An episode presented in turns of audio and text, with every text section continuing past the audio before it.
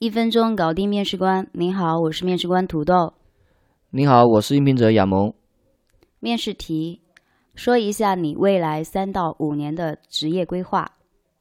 等通知的回答。嗯，我以后想做测试开发，然后呢，之后就往测试管测试管理方面走了，大概就是这么一个规划。高薪 offer 的回答。我之前的公司做的项目是金融类的业务，比较多的是功能和接口测试。如果有幸入职咱们公司，呃，一年之内，我想先做好本职工作，积累业务知识，然后两到三年的时间，希望能完成公司项目的自动化架构，然后实现公司的项目自动化。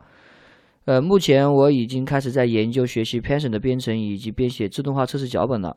那么三到五年的时间，呃，希望在技术层面上上升到测试开发，能够自己独立开发测试平台及工具。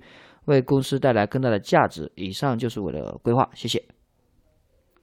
提醒总结：面试官要考察的点：第一，了解求职者对自己的认知能力；第二，逻辑性语言表达能力；第三，了解求职者对该份工作是否认真对待，它的稳定性。建议回答的内容：先明确目前所处职业的一个现状。